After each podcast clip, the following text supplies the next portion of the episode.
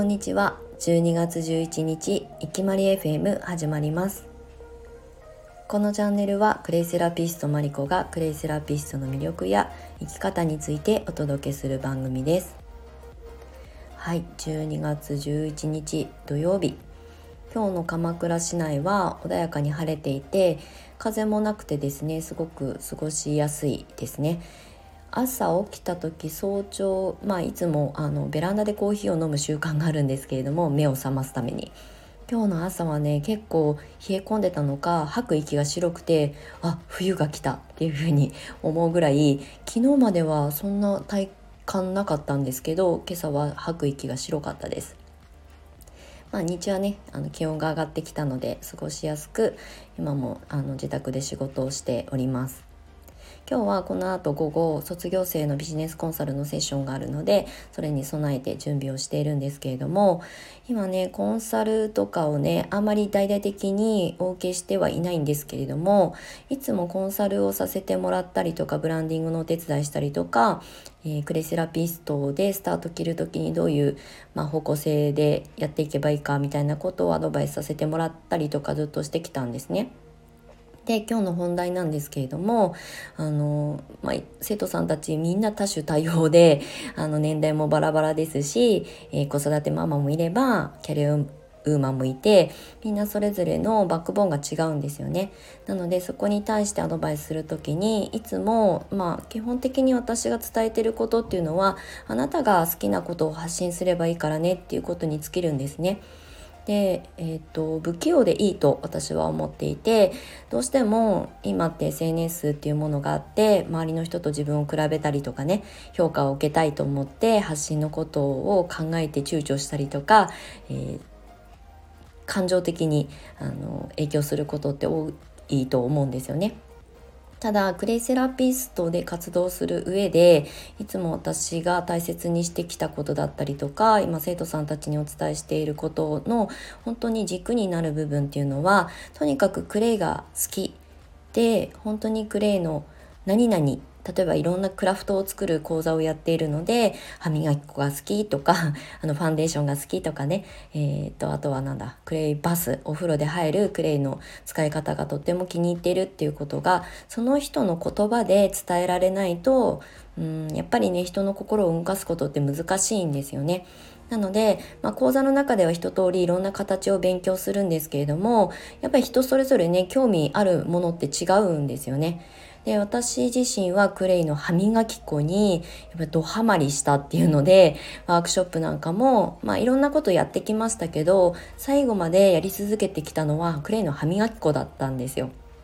もう作るのはすっごい簡単で一瞬で終わっちゃうんですけどでもクレイの歯磨き粉で私が口の中のケアで口腔ケアですごく助けられたこともたくさんあったのでそれを伝えられるのってやっぱ自己体験がすごく人の心に刺さるっ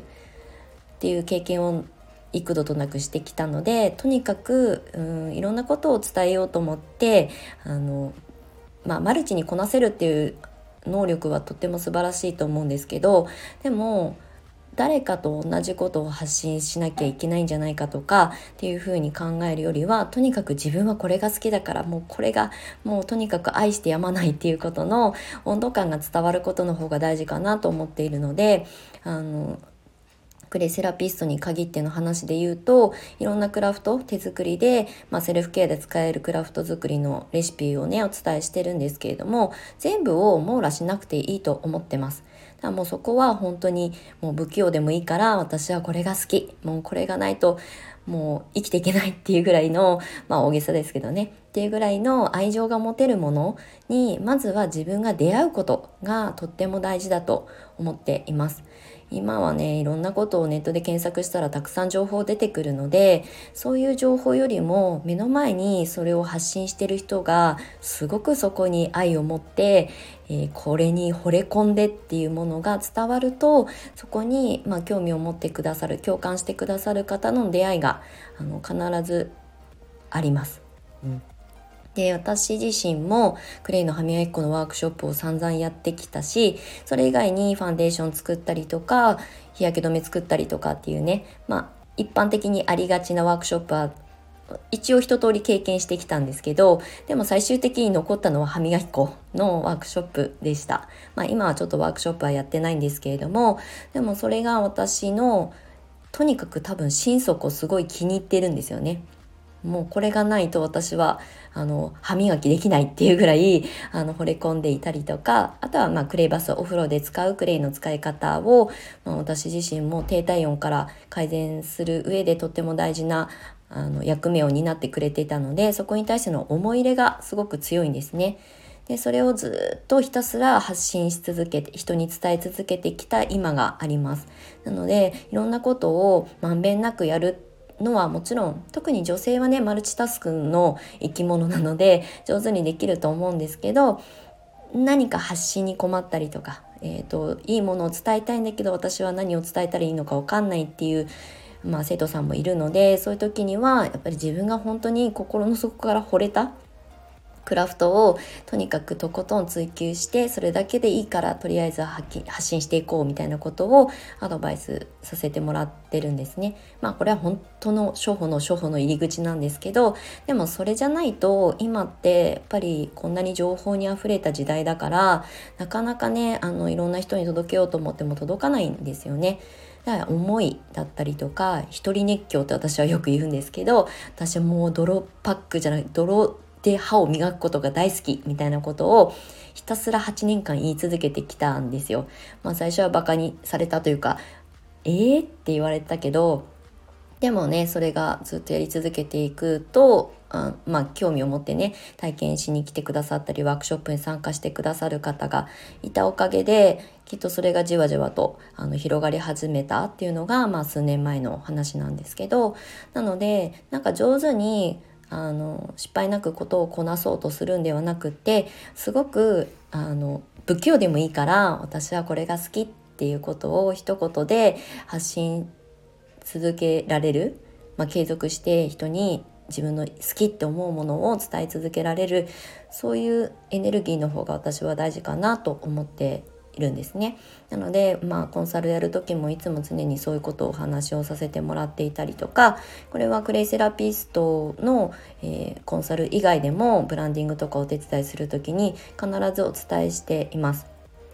気がこう散漫になってたりとかっていうのは見てる側の人には伝わっちゃうんですよね。なのでいろんなことが上手にあのこなせる人だったらまだいいんですけどまだこう実績というかねもあの目標に達していない方たちが、えーと、その一つで何か結論とかね結果を出したいと思うんであればそこに一点集中するっていうのはすごく大事だなっていうふうに思います。なぜかっていうと見てる側の方たちにとても不親切だなっていうふうに私は思うんですね。なぜかというと,、えーと、この人何々を発信したのに明日になったら違うこと発信してるみたいな。まあ別にそれ趣味でやってるんだったらいいんですけどお仕事としてやっていてまたブランディングがまだなんだろうな